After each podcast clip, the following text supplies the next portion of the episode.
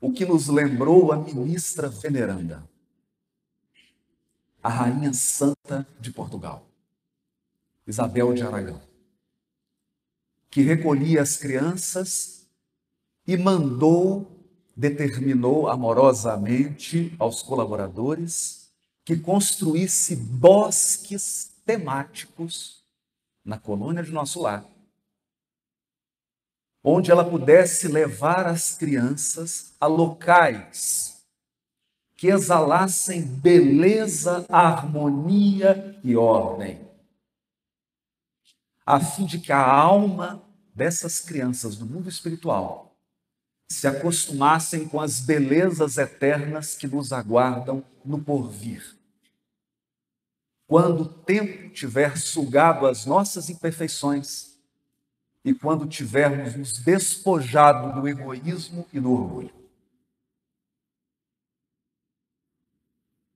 Hoje, nós gostaríamos de trazer a todos que nos ouvem, encarnados e desencarnados, uma reflexão.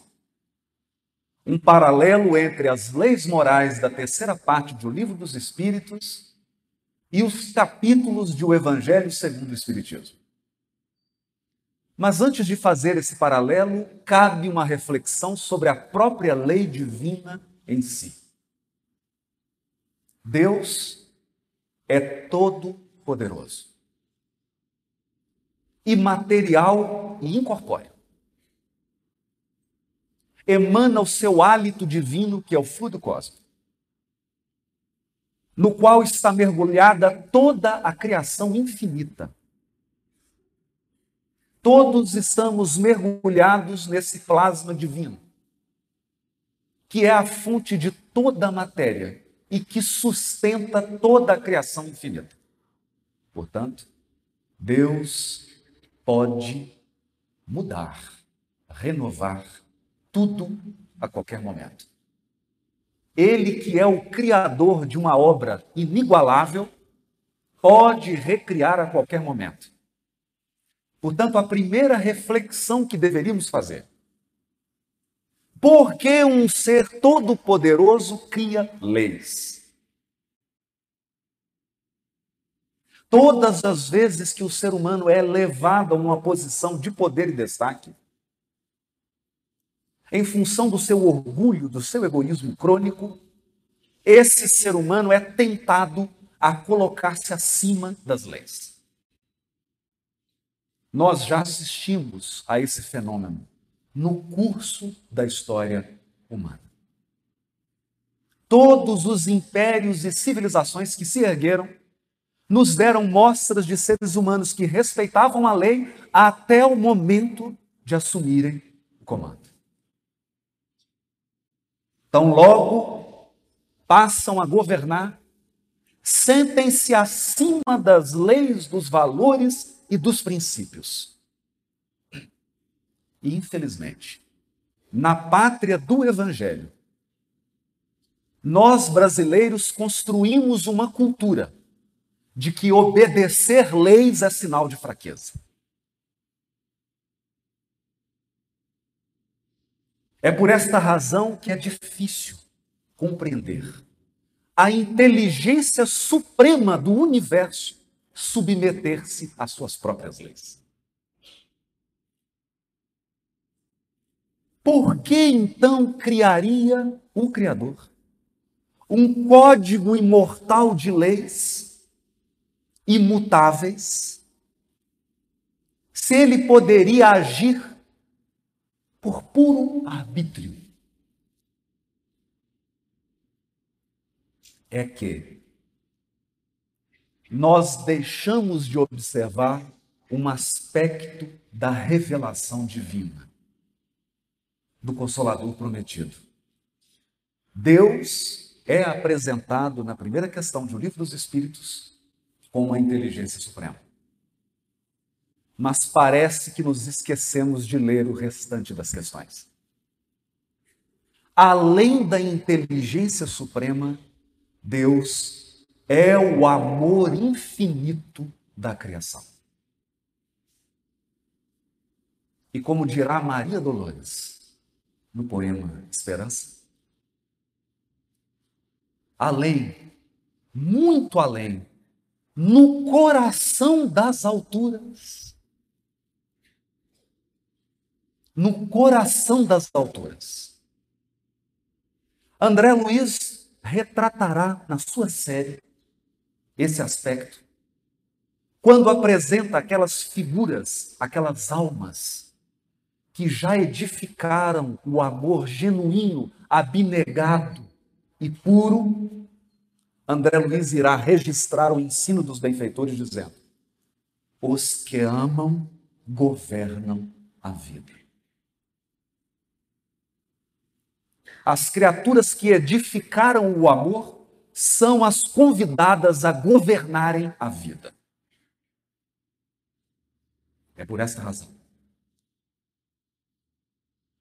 que naquela noite, quando ela já havia atendido uma multidão de sofredores, porque o seu nome havia se espalhado por toda Éfeso e por toda a região da Grécia, e uma multidão de aflitos para lá se dirigiam em busca de um carinho de mãe, porque tem coisas que só uma mãe é capaz de entender.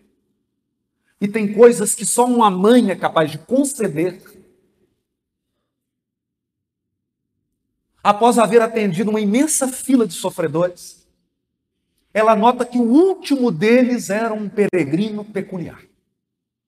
Embora ele apresentasse vestes desgastadas e a aparência peculiar dos peregrinos, dos seus olhos emanavam um brilho que, sem que ela pudesse explicar, despertavam nela a profunda saudade que ela guardava do seu filho. Maria de Nazaré, então, notou que, ao contrário de todos os que a buscavam, aquele peregrino não lhe pediu, não lhe rogou nada, não veio em busca da sua compreensão maternal, da sua misericórdia, da sua compaixão sem igual. Ele apenas ficara em silêncio. E de um momento para, para o outro, ele se identifica.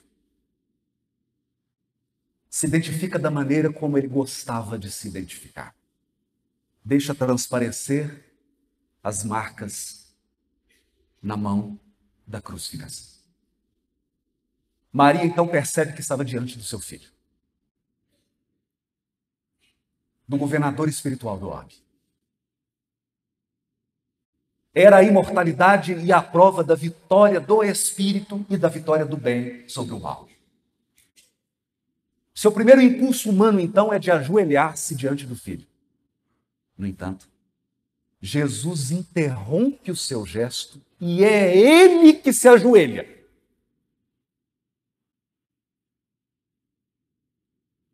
o governador espiritual do planeta ajoelha-se aos pés de uma mulher, sua mãe. E diz a ela: Mãe, é da vontade do meu Pai que no meu reino de amor e de justiça tu sejas a rainha.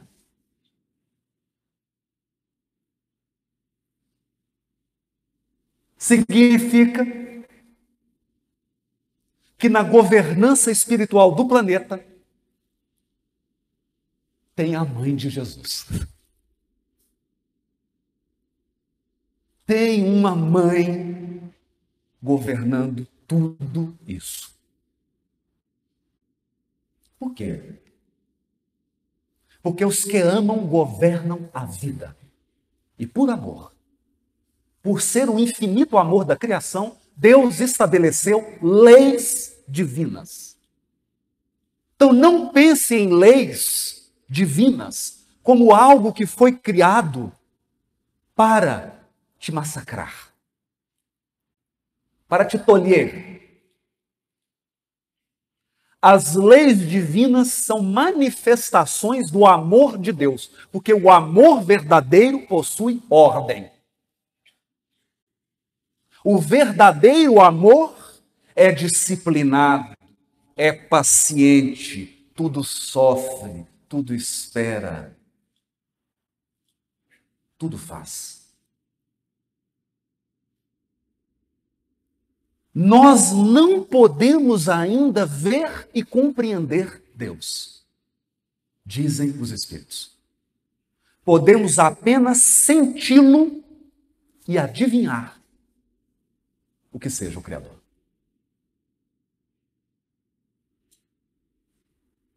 Porque falta-nos o sentido. Mas há na natureza elementos que retratam o Criador. As leis naturais, a lei divina ou natural. Pela lei divina, nós temos acesso ao caráter do próprio Deus. Ao criar suas leis, ele, autor, deixou sua marca. A marca do que ele pensa, a marca do que ele sente, a marca do que ele deseja para a sua criação. Veja que é uma perspectiva totalmente diferente. Porque temos a sensação que, às vezes, o espírita, quando se debruça sobre as leis morais, parece alguém estudando o código de trânsito.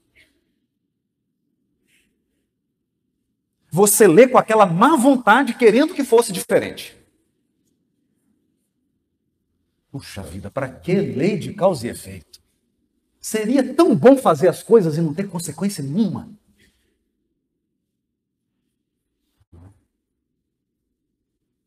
nós não estudamos a lei divina. Como alguém que estuda o quadro de Monet em busca do próprio Monet. Como alguém que lê Shakespeare em busca do estilo do próprio Shakespeare. Porque Deus está retratado na sua obra. Retratado na sua obra. E ao examinar a terceira parte do livro dos Espíritos, nós podemos, didaticamente, pedagogicamente, sem criar sistemas ou teorias rígidas, didaticamente nós podemos dividir as leis divinas em três grupos. Ou se você for da área jurídica, em três livros. As leis que dizem respeito a nossa relação com o próprio Deus. As leis que regem o nosso contato, a nossa comunhão com o nosso Criador. O outro conjunto são as leis que dizem respeito a eu comigo mesmo.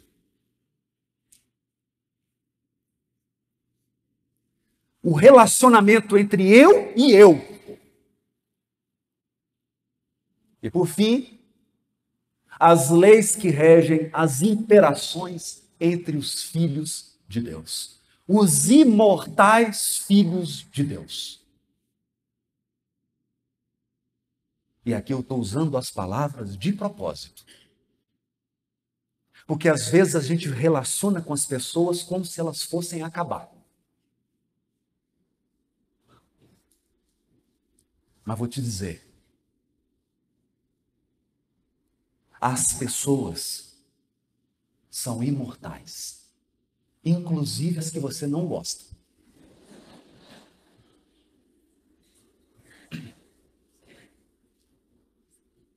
Principalmente.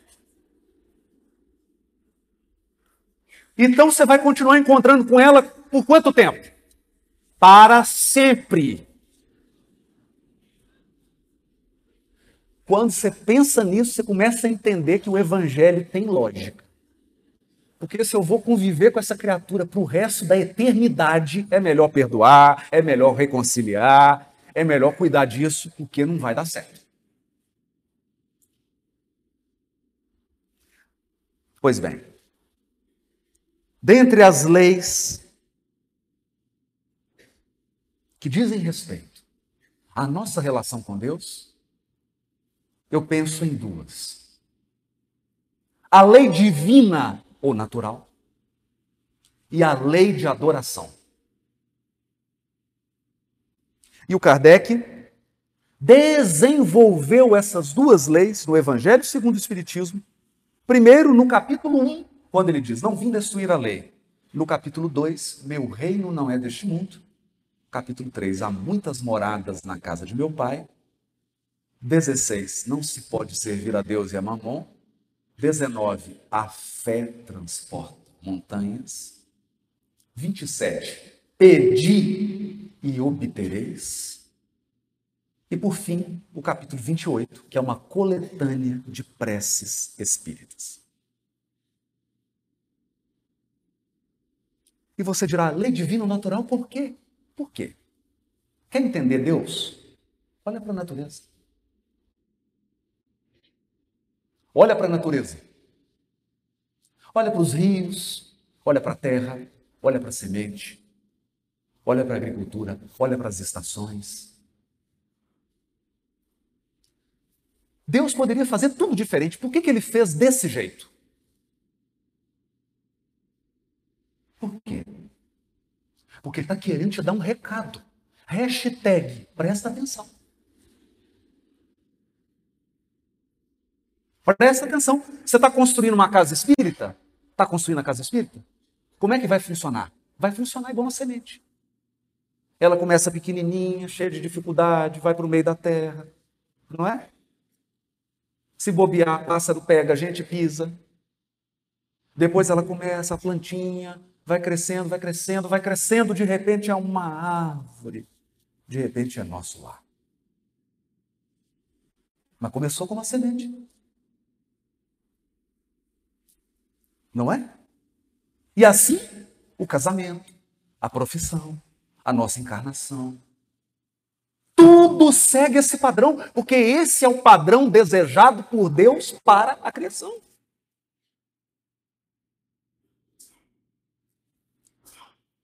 Eu vou dizer, porque o Emmanuel diz bonito, né? Emmanuel diz assim: Deus não manifesta propósitos a esmo. Por quê? Porque todo propósito que ele manifesta se realiza. Todo propósito. Então ele não fica manifestando propósito. Quando Deus manifesta algo, é porque ele tem certeza daquilo. Por isso que as leis dele são imutáveis. Então você olha um sistema solar, você olha uma galáxia, esses aglomerados gigantescos do cosmos obedecem à mesma lei de uma semente. A mesma. Então eu gosto de dizer assim: o caráter de Deus está expresso na natureza.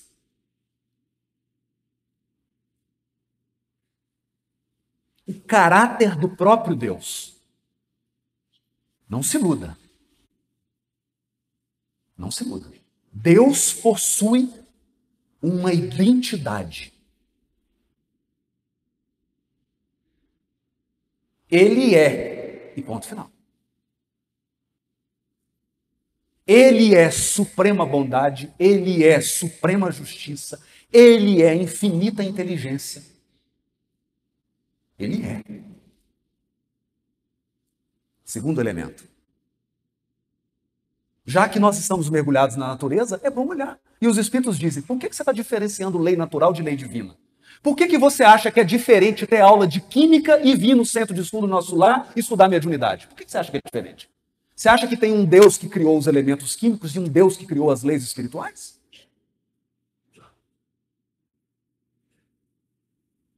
Você acha que tem um Deus que criou as leis da física? Aí um outro Deus criou a lei da evolução espiritual? Não, é o mesmo autor. É isso que dizem os espíritos. É o mesmo Deus que criou todas as leis. Por isso há uma unidade na lei divina. E dizem os espíritos: o sábio estuda as leis da natureza. O homem de bem, o ser humano de bem, estuda as leis do espírito, mas elas são uma só. Uma só. Consequência disso? Lei de adoração. Por que lei de adoração? Como se manifesta a lei de adoração? Quando esses cantores maravilhosos cantam aleluia, louvando o Criador na sua majestade e na sua imponência? Ou quando você chega de joelhos aqui na casa espírita pedindo ajuda, pedindo? Ou quando você volta, os poucos que voltam, para agradecer a graça recebida? Será que a lei de adoração é apenas isso?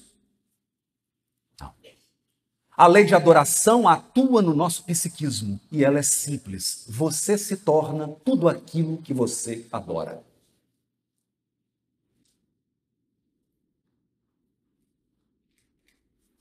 É assim quando eu era juiz da infância e da adolescência. E entrava um adolescente infrator e eu olhava para ele e sabia, tinha certeza que era usuário de crack. Porque a pessoa traz as marcas do crack no corpo. Você se torna aquilo que você adora. Por quê? porque onde estiver teu tesouro, lá estará o teu coração. Seu coração gravita em torno do que você ama, do que você adora, do que você admira. É por isso que o alcoólatra retrata nele o álcool. O perverso, a perversidade. E adivinhe, se você adorar a Deus, o que você se torna? divino. Divino. Vós sois deuses. Se você adora a Deus, você passa a retratar em você os atributos da divindade. É por isso que as pessoas disputavam a sombra de Simão Pedro. Porque a sombra de Simão Pedro curava. Você entendeu?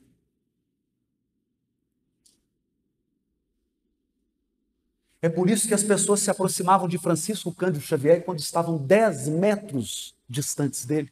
Já começavam a chorar involuntariamente. E sentiam uma paz inexplicável.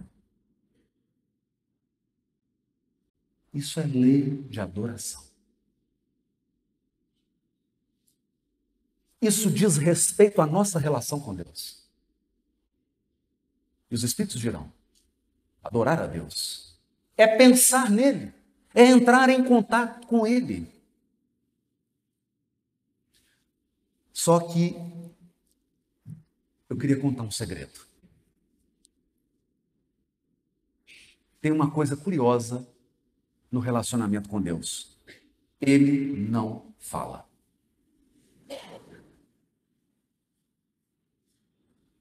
Então, certa vez, alguém foi entrevistar a Madre Teresa de Calcutá e disse assim: Madre, quando a senhora está orando, o que, que a senhora fala com Deus? Ela disse: Eu não falo nada, meu filho, eu só escuto. E a pessoa ficou impressionada com a resposta falou: senhora só escuta. E o que, que Deus fala? Ele não fala nada, ele só escuta.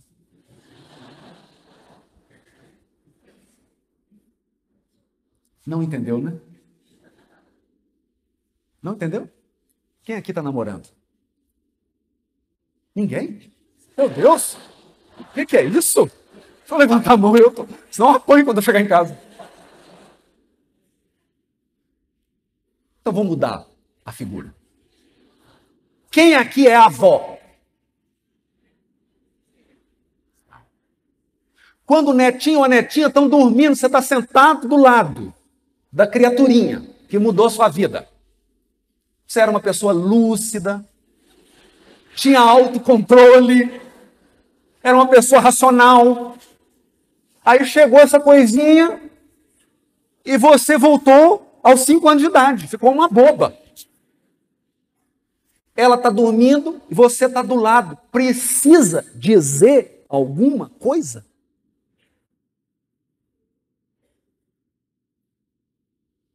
Isso é a diferença entre palavra e presença. Deus é presença, não é palavra. Então vou te contar duas coisas rápidas. Como todo homem, eu sou muito corajoso, não tenho medo de cirurgia nem de hospital. Os homens sabem disso. Nós somos resistentes. Eu fui fazer a cirurgia do joelho, me colocaram uma camisola, um lugar frio. Veio uma moça anestesista nova. Eu acho que ela não estava bem. E eu tremendo. Eu acho que era frio. E ela falou assim: Você tem medo de anestesia? Eu falei: Só quando a agulha entra. Ela falou: Não, não precisa ter medo. E me colocou naquele negócio frio. E eu entrei. De repente, Deus do céu. Eu senti um negócio entrando lá na coluna. Claro, a gente, homem, está preparado para isso.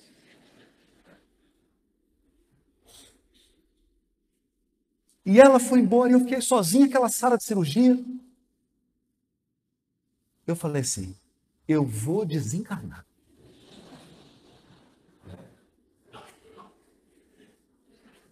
Já não senti os pés. Por quê? Gente, essa é uma dica, hein? Começa a parar o pé, vai subindo, você fala, é, vai, vai chegar, eu tô indo. Comecei não sentir. E aí eu tremendo aquele medo, aí chegou uma senhora enfermeira. Ela disse para mim assim: Você está com medo? Eu falei: estava com medo antes. Nesse percurso até aqui já virou pavor. Ela falou: Você está com frio? Muito. Aí ela me cobriu, pegou um cobertor, me cobriu e disse assim para mim: Não tenha medo. Eu te prometo, eu vou ficar o tempo todo do seu lado. Gente, deu uma coragem.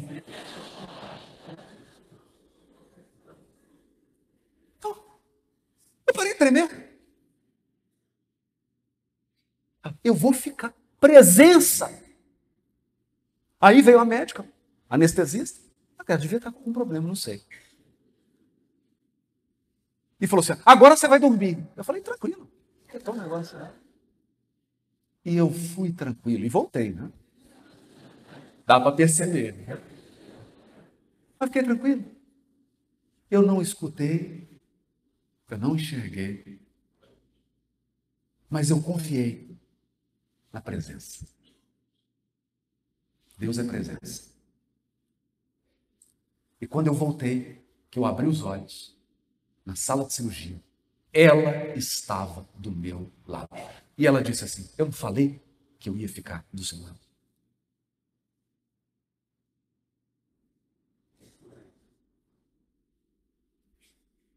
O tempo passou e a segunda história se refere a uma experiência traumática vivida, que não, não vem ao caso dizer do que se trata. Foi a experiência mais desafiadora que eu passei na vida. E no momento em que eu entrei em casa e desabou aquele problema, eu estava sozinho, eu não sou médium ostensivo, mas eu podia ver e sentir todos os espíritos, e eles estavam em silêncio. No mais profundo silêncio, porque o assunto era grave.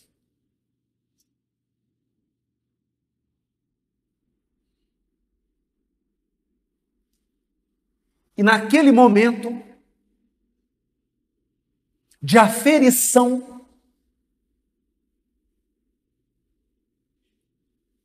de um misto de desespero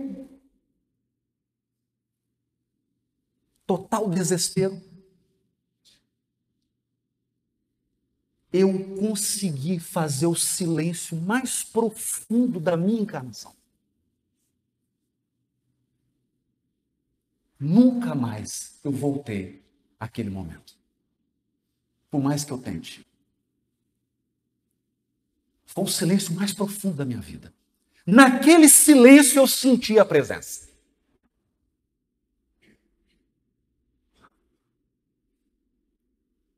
A presença que envolve a criação infinita. E eu só pude pensar uma coisa.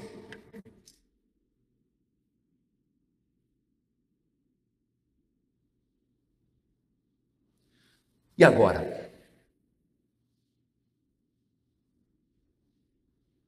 E agora eu estou só.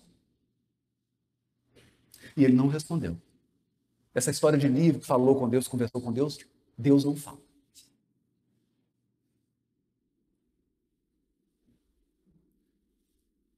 No momento em que eu pensei, e agora eu estou só, eu senti.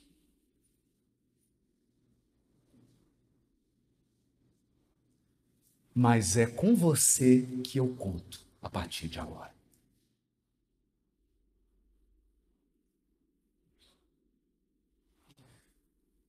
Se a gente não entender isso, se nós não compreendermos isso, você não compreendeu o que é religiosidade, o que é espiritualidade.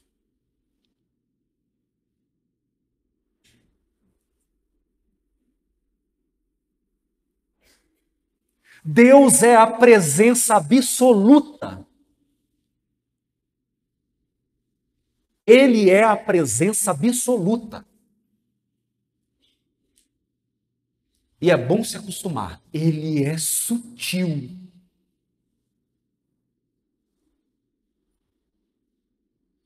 Deus é sutil. Isso é lei de adoração. Então, eu espero que de agora em diante, quando você for fazer sua prece, você pare de tratar Deus como se ele fosse funcionário público. Senhor Deus, estamos aqui, neste momento solene, estou redigindo a ata, para te pedir que. Por que isso? Por que isso? Para que isso?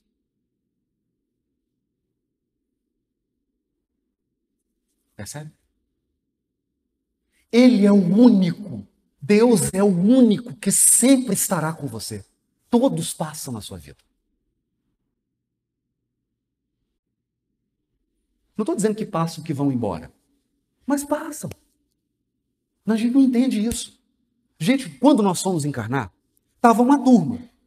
Você, você entende que a sua mãe veio antes? Entende, né? Então tem gente que veio antes. Significa que, se for seguir a ordem natural, o que, que vai acontecer? Vão voltar antes. A não ser que o seu lugar na fila seja mais, seja preferencial.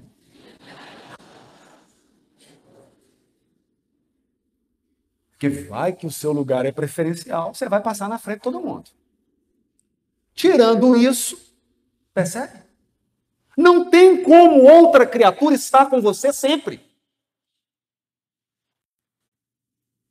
Só Ele.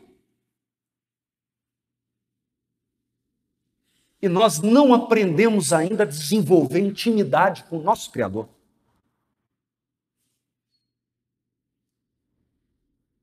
É? Isso é relação. É essa relação com Deus. Mas como que a nossa intimidade cresce? Está todo mundo agora interessado, né? Como é que cria mais intimidade com Deus? Purificando e iluminando nossa alma. Sim. Então, pega o seu, pega o seu telefone e joga lama na tela. E depois vai ler o WhatsApp. Não lê. a tela tem que estar tá limpa. Nós temos uma tela. É a nossa mente, o nosso coração. Mas se o coração está repleto de rancor, de mágoa, de inveja, de despeito, de ódio, como? Como é que vai sentir a presença? Não vai. Não é? Depois vem as leis para conosco. É eu comigo mesmo. É? Essas leis são, adivinhe, lei do trabalho, lei de reprodução, lei de conservação, lei de destruição e a síntese de tudo, perfeição moral. Kardec desenvolveu esse conjunto de leis nos capítulos, olha aqui. Ninguém poderá ver o reino de Deus se não nascer de novo, perfeição moral. Bem-aventurados os aflitos, os pobres de espírito, os que têm puro coração, bem-aventurados os mansos e pacíficos, bem-aventurados os misericordiosos. O capítulo C de perfeitos, que é o guia do espírita, ou deveria ser. O capítulo A Estranha Moral e o capítulo Buscai e achareis. O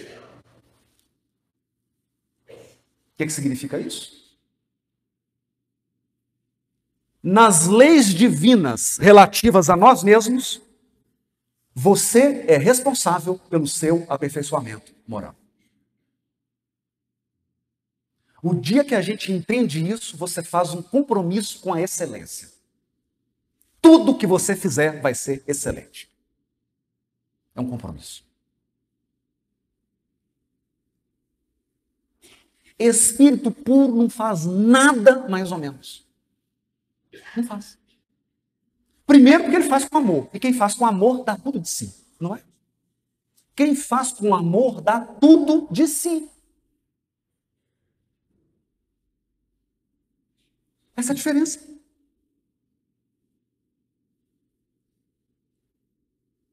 O compromisso com a excelência. Olha para um beija-flor.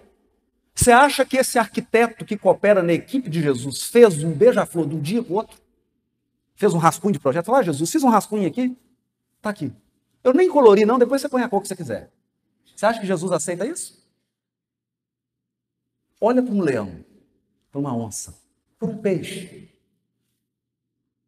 Mulheres, examinem uma barata. Você vê.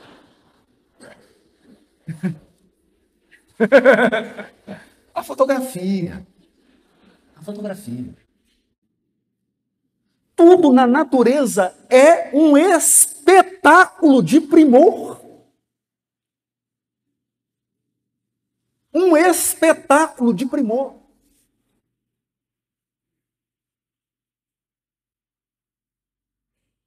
Portanto, a lei divina é a lei da perfeição moral.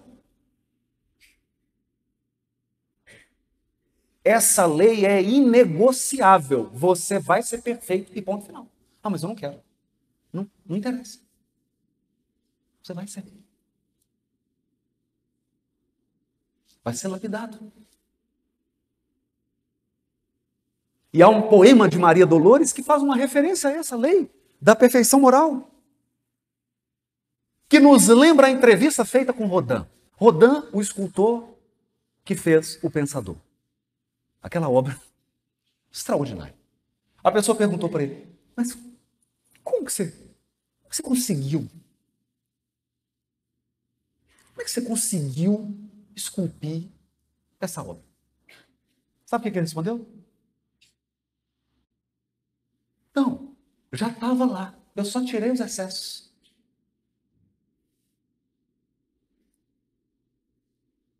Percebe? Então, o que, que você está fazendo aqui encarnando, passando por prova, passando por expiação? Só está tirando os excessos. Já está aí.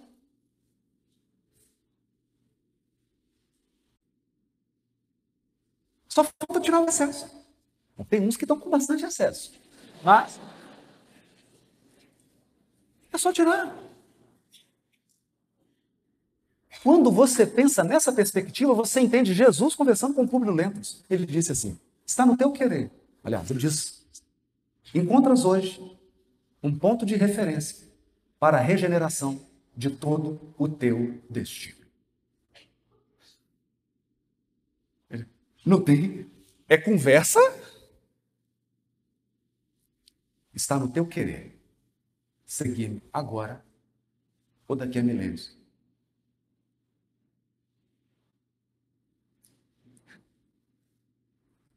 É a única escolha que você tem. Ou é agora, ou é depois. Mas é. Vai ser. Vai ser. Eu vou dar um spoiler aqui. Para quem não leu o livro, Sexo e Destino. Sexo e Destino de André Luiz, fotografia de Chico e Valdo. É apresentado um, um personagem, o benfeitor Félix. Você se apaixona por ele. Félix é extraordinário. Ele parece um super-homem. Os problemas vão acontecendo, ele vai resolvendo, ele vai resolvendo. Você, você fala, meu Deus, que espírito bom. Pessoa boa. Que caridade. Que amor que ele tem. Que amor que ele tem. Chega no final do livro. Posso dar o spoiler? Quem não quiser, tampa o ouvido. No final do livro você descobre que ele foi o causador de todo o problema. Ele está resolvendo o problema dele. Todas as pessoas que caíram, que ele está ajudando, caíram por causa dele.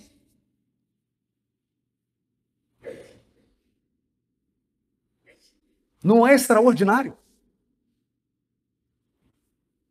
É extraordinário.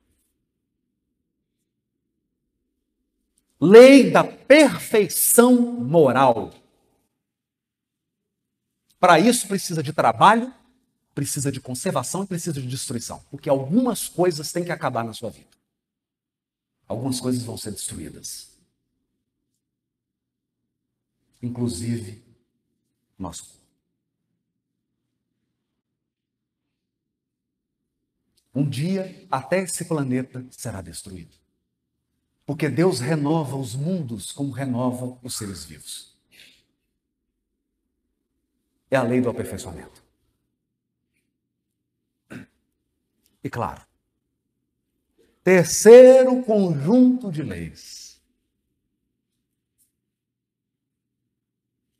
Terceiro conjunto de leis. Eu e o meu semelhante. Eu e o meu próximo.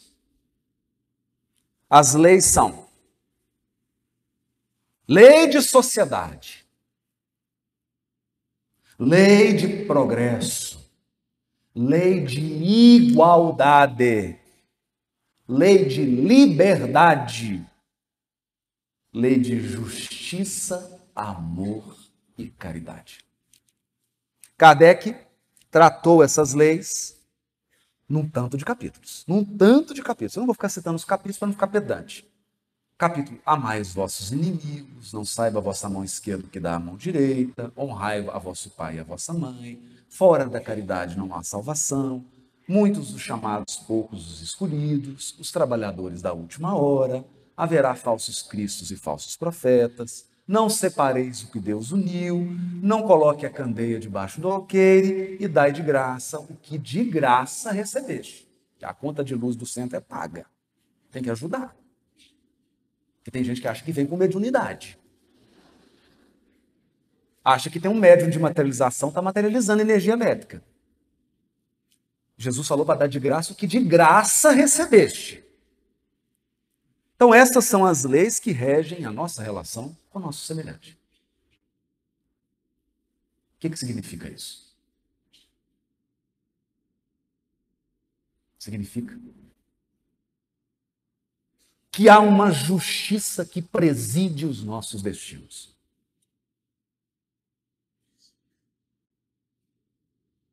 Eu até gostaria de dizer, metaforicamente, que cada um de nós tem um processo.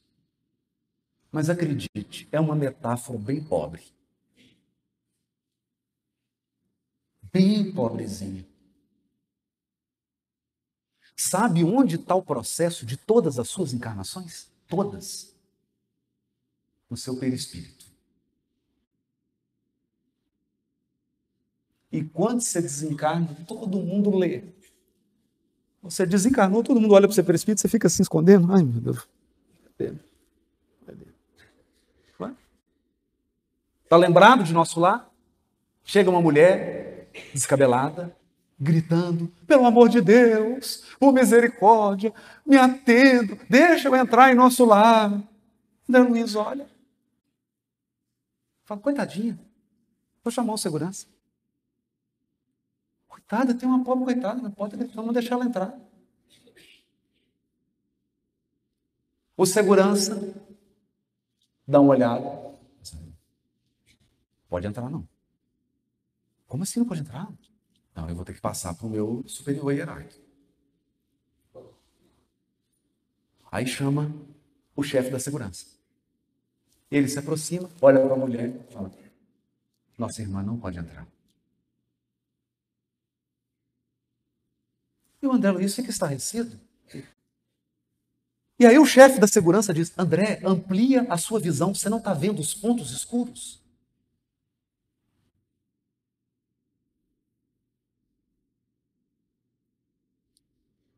André disse, não, não, não. Estou vendo. Quantos tem, André? Vai ter mais de 100. Essa mulher ajudava a fazer abortos na terra. Ela colaborou em mais de 100 abortos. E a questão, André, não é que ela não pode ser atendida. Me acompanhe. O segurança se aproxima dela. Ela não estava arrependida. Quando o chefe da segurança diz para ela, esses pontos escuros, ela começa a xingar. E o André Luiz fica estarrecido. Por quê? Essa criatura queria continuar burlando a lei divina.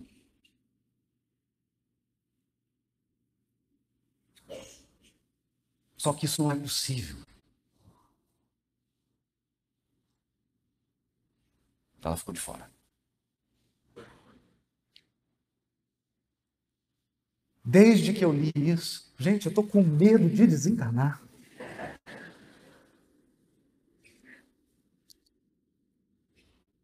Estou pensando, você chega. E o benfeitor começa a olhar para o seu perispírito, você fala assim, meu Deus, o que, é que ele está Tivesse ao menos assim uma, um blazer para tampar, né? Você, te leem. Leem sua história reencarnatória. Então, essa é a grandeza da justiça divina. Um processo está em você.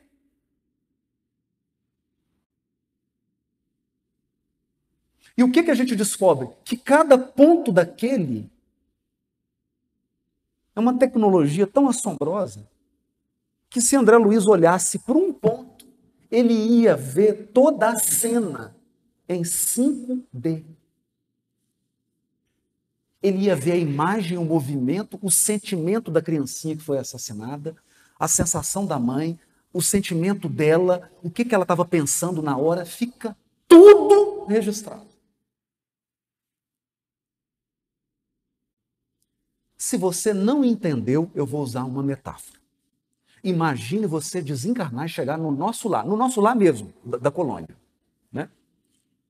E aí você entra aqui, tem uma reunião pública, desce um telão gigantesco e todas as suas conversas do WhatsApp começam a aparecer.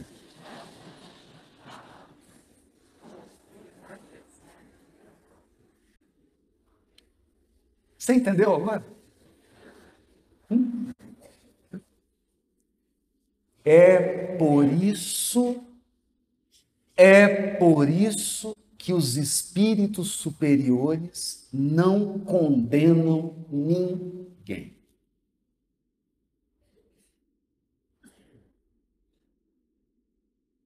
Não julgam ninguém. Eles curam sem julgar, sem condenar. Curam. Percebe? Você vai fazer como? Porque então é igual aquela história, o Chico estava assistindo assim umas reportagens, aí parecendo sequestro, assassinato. E tinha uma coisa curiosa, né? o Chico lia todos os jornais que você puder imaginar. Inclusive aqueles que são sanguinolentos. Sabe aqueles que você pega neles, escorre sangue. E ele lia todos os crimes, todos, todos os crimes. Para quê? Para orar pelo criminoso. E, naturalmente, nas suas reflexões profundas e espirituais, ele deve ter meditado. O que leva um ser humano a cair nas malhas do crime. Gente, porque o mal, o mal é um vírus. É uma doença. E qualquer um de nós pode ser infectado. Então ele estava naquele pensamento, naquela reflexão, aproximou-se da reunião, chegou Emmanuel e ele perguntou: Emmanuel, o que é um criminoso? O que é um criminoso? Eu queria entender. E o Emmanuel respondeu para ele: Um criminoso, Chico, é qualquer um de nós que foi descoberto.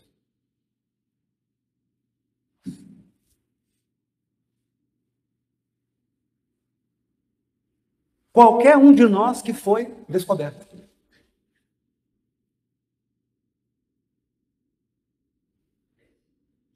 Então você lê o nosso lar, Dona Laura. Quem lembra da Dona Laura? Mãe de Lísias. Dona Laura começou a ter uns sonhos. Nos sonhos ela tinha umas lembranças. Procurou o Clarencio, ministro. Engraçado, eu tô tendo um sonho, meu marido também. Tem umas imagens assim, parecendo um filme. Ele falou, minha filha, você está tendo regressão espontânea. Vou encaminhar você para o Ministério da Comunicação do esclarecimento, Ministério do Esclarecimento, para os técnicos da memória. Chegaram lá, fizeram o exame, uma avaliação, e os médicos, os técnicos disseram assim: é regressão espontânea. Então, chamou ela e o marido, nós vamos preparar vocês, vocês vão lembrar de duas vidas.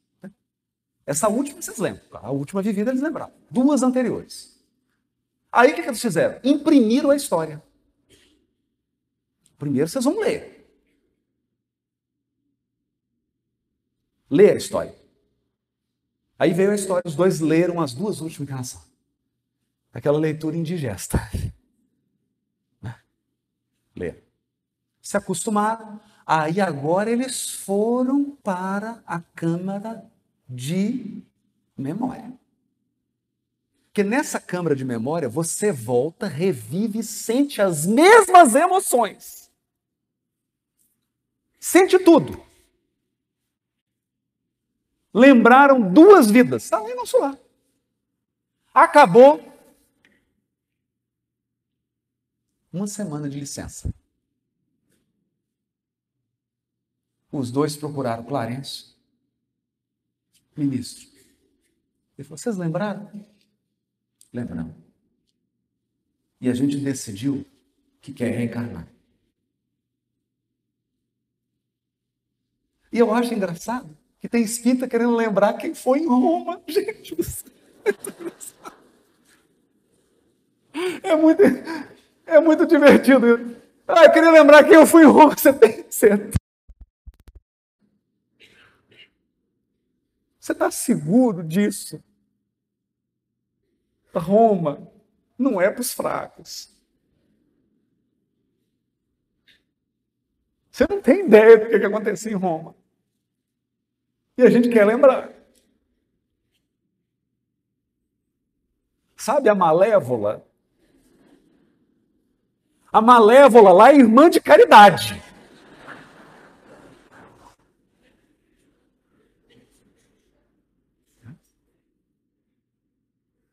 Então,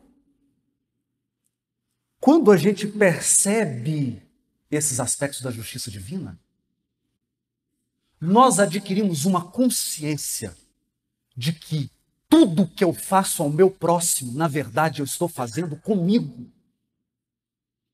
não é com o outro. É por isso que quando crucificavam Jesus, e quando expressavam o auge da truculência humana com o nosso guia e modelo, ele orou e disse: Pai, perdoa. Eles não sabem o que, eles estão fazendo. Pai, eles não sabem. Eles não sabem.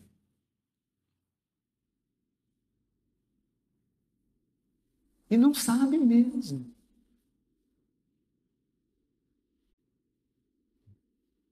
Porque a lei divina nos volta ao mesmo local, com as mesmas pessoas, nas mesmas circunstâncias, mas só com uma diferença: e inverte o papel. Inverte. Agora é você na fragilidade. Percebe?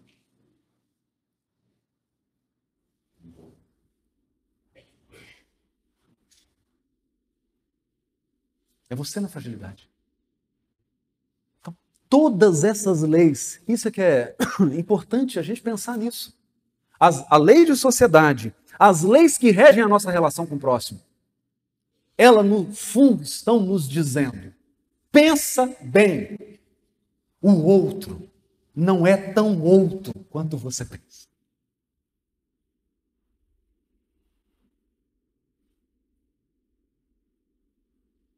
O outro não é tão outro assim.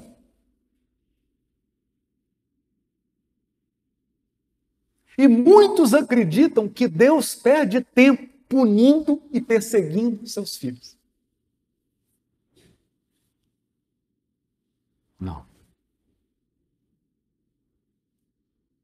Não há punição. Há responsabilização. Então, a lei de causa e efeito é simples. É simples. Ela é assim. Quem fez a bagunça? Eu. Resolve. Você é o responsável. Só que tenha misericórdia. Aí você fala assim: gente, eu sou o responsável, mas eu fiz bobagem mais do que eu imaginava. Falo, não, nós vamos te ajudar. Nós vamos te ajudar. Porque se não tivesse ajuda, você não conseguia consertar. Então, essas são as leis divinas. Até que um dia, até que um dia, você opera uma síntese profunda de todas as leis divinas. Porque, como diz o filósofo e padre Teilhard de Chardin, tudo que sobe converge. Tudo que está subindo está convergindo. Na altura, tudo está unificado. E todas as leis divinas se unificam no amor.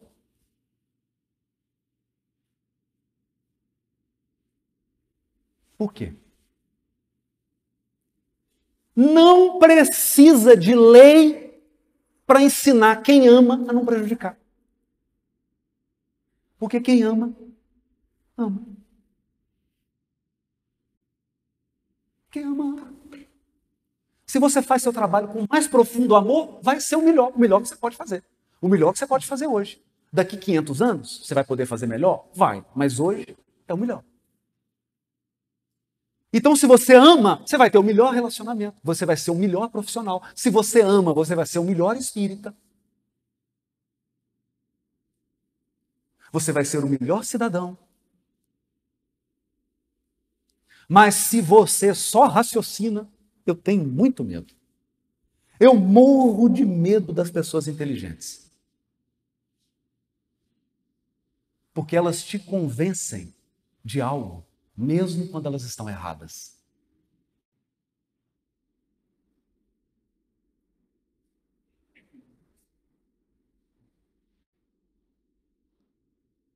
Portanto, portanto, a grande força da vida é a força do amor. E dirá o Chico: se a lei divina, se a lei de justiça vem em teu encalço para cobrar o débito do passado, e ao bater na tua porta, te encontra trabalhando em favor do bem do próximo, determina essa mesma lei que ela volte atrás e aguarde.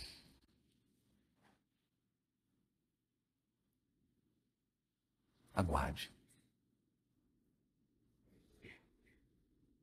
Porque o amor cobre a multidão dos erros.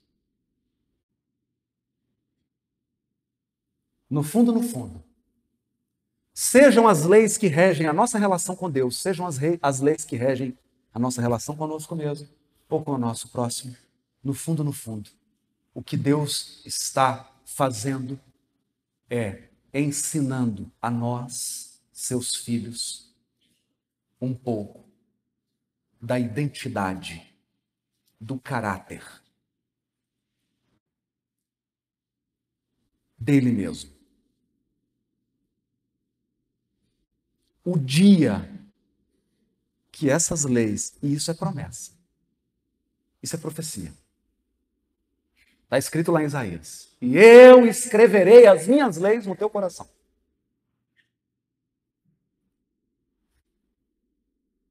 Eu escreverei as minhas leis no teu coração. O dia que isso acontecer, nós sentiremos a presença como nunca antes. Como nunca antes. E aí, será um novo dia. Será um novo dia. Meus amigos, minhas amigas, alma querida, eu te vejo na eternidade. Muito obrigado.